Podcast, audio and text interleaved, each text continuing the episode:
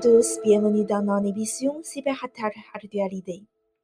L'épisode d'aujourd'hui porte sur l'affaire Uber dont les données des utilisateurs ont été piratées. Durant cet épisode, plusieurs personnes témoigneront et donneront leurs avis sur cette affaire ainsi que leur expérience personnelle.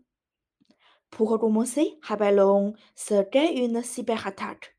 C'est le fait de mettre en place un acte de malveillance envers des systèmes informatiques.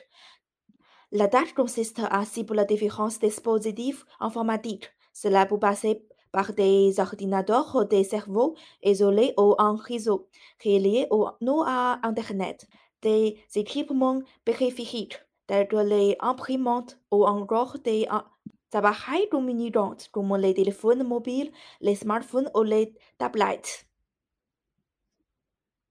Dans cet épisode, nous allons parler de l'affaire Uber dont les utilisateurs ont été piratés. Pour ceux qui ne connaissent pas l'entreprise Uber, c'est une entreprise technologique américaine qui développe et exploite des applications mobiles de mise en contact d'utilisateurs avec des contacteurs réalisant des services de transport.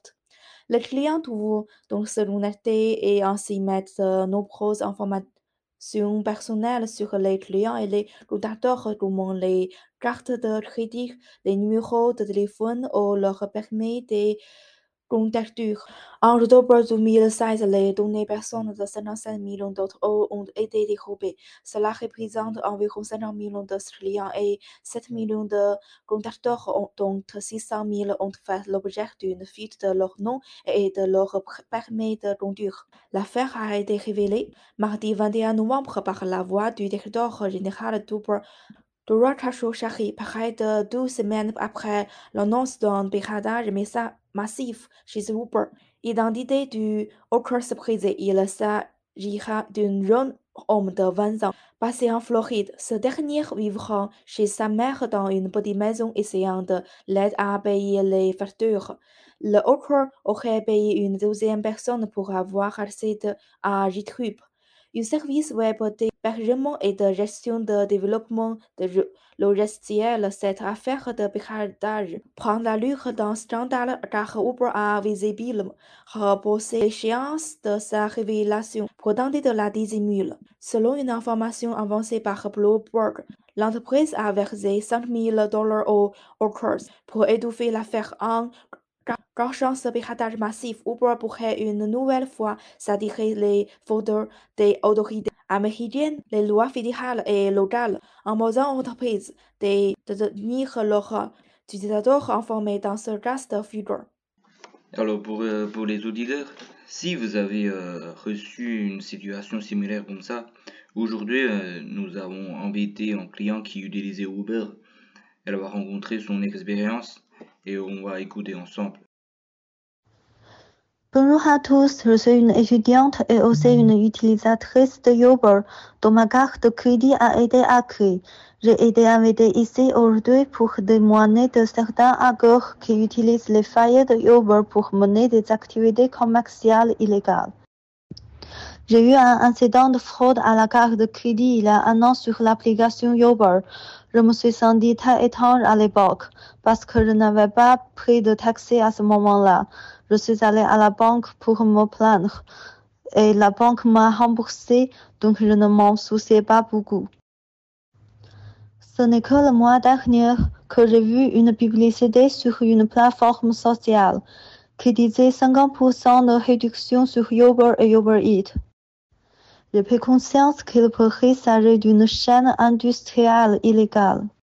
D'après chercher des informations sur Internet et en combinant mon expérience de l'année passée, je suis persuadé que ce soit disant 50% de réduction sont un moyen de fraude de carte de crédit.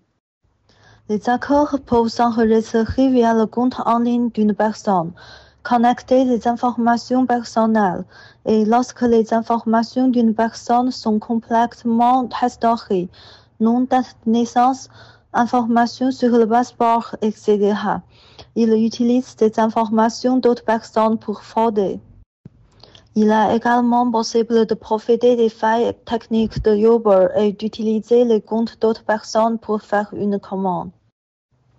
Dans tous les cas, je vous conseille de ne pas vous laisser séduire et ne croyez pas aux soi-disant 50% de réduction sur les publicités que l'on voit partout. Premièrement, cela va soutenir le profit illégal. Et deuxièmement, après leur avoir donné votre numéro de téléphone, votre adresse et votre nom, vous pourriez être la prochaine victime. Depuis, euh, des experts euh, mandatés par Uber ont déclaré que les utilisateurs n'avaient pas à s'inquiéter de leur euh, flux de confidentialité. À qui de, de nous faire confiance?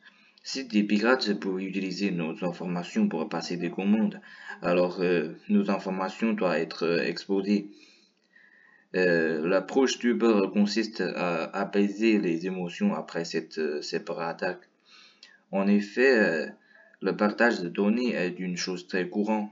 Lorsque vous naviguez sur un site web ou que vous vous contactez quelque part, vous pouvez laisser des traces et des informations personnelles.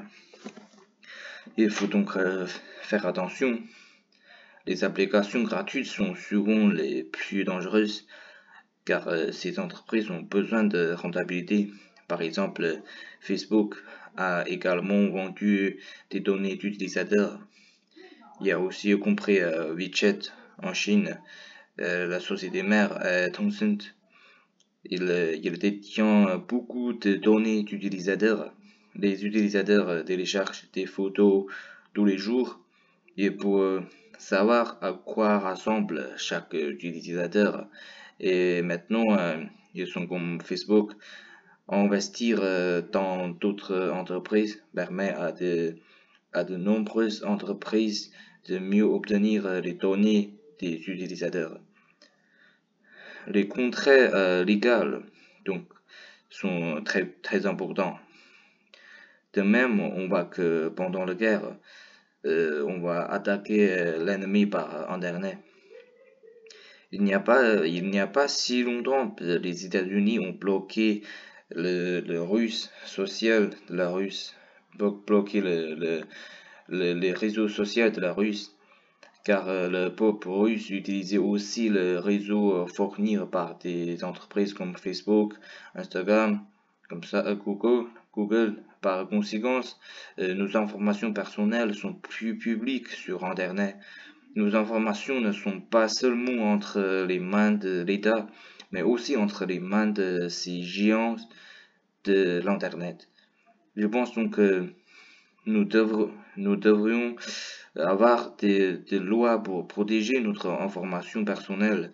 Même les sociétés Internet ne peuvent pas utiliser nos informations avec euh, des, des involtures. De même, la responsabilité des sociétés, Internet devrait être de protéger notre information personnelle. Il faut s'inquiéter de l'avenir euh, dans le contexte du cyber et comment réagir.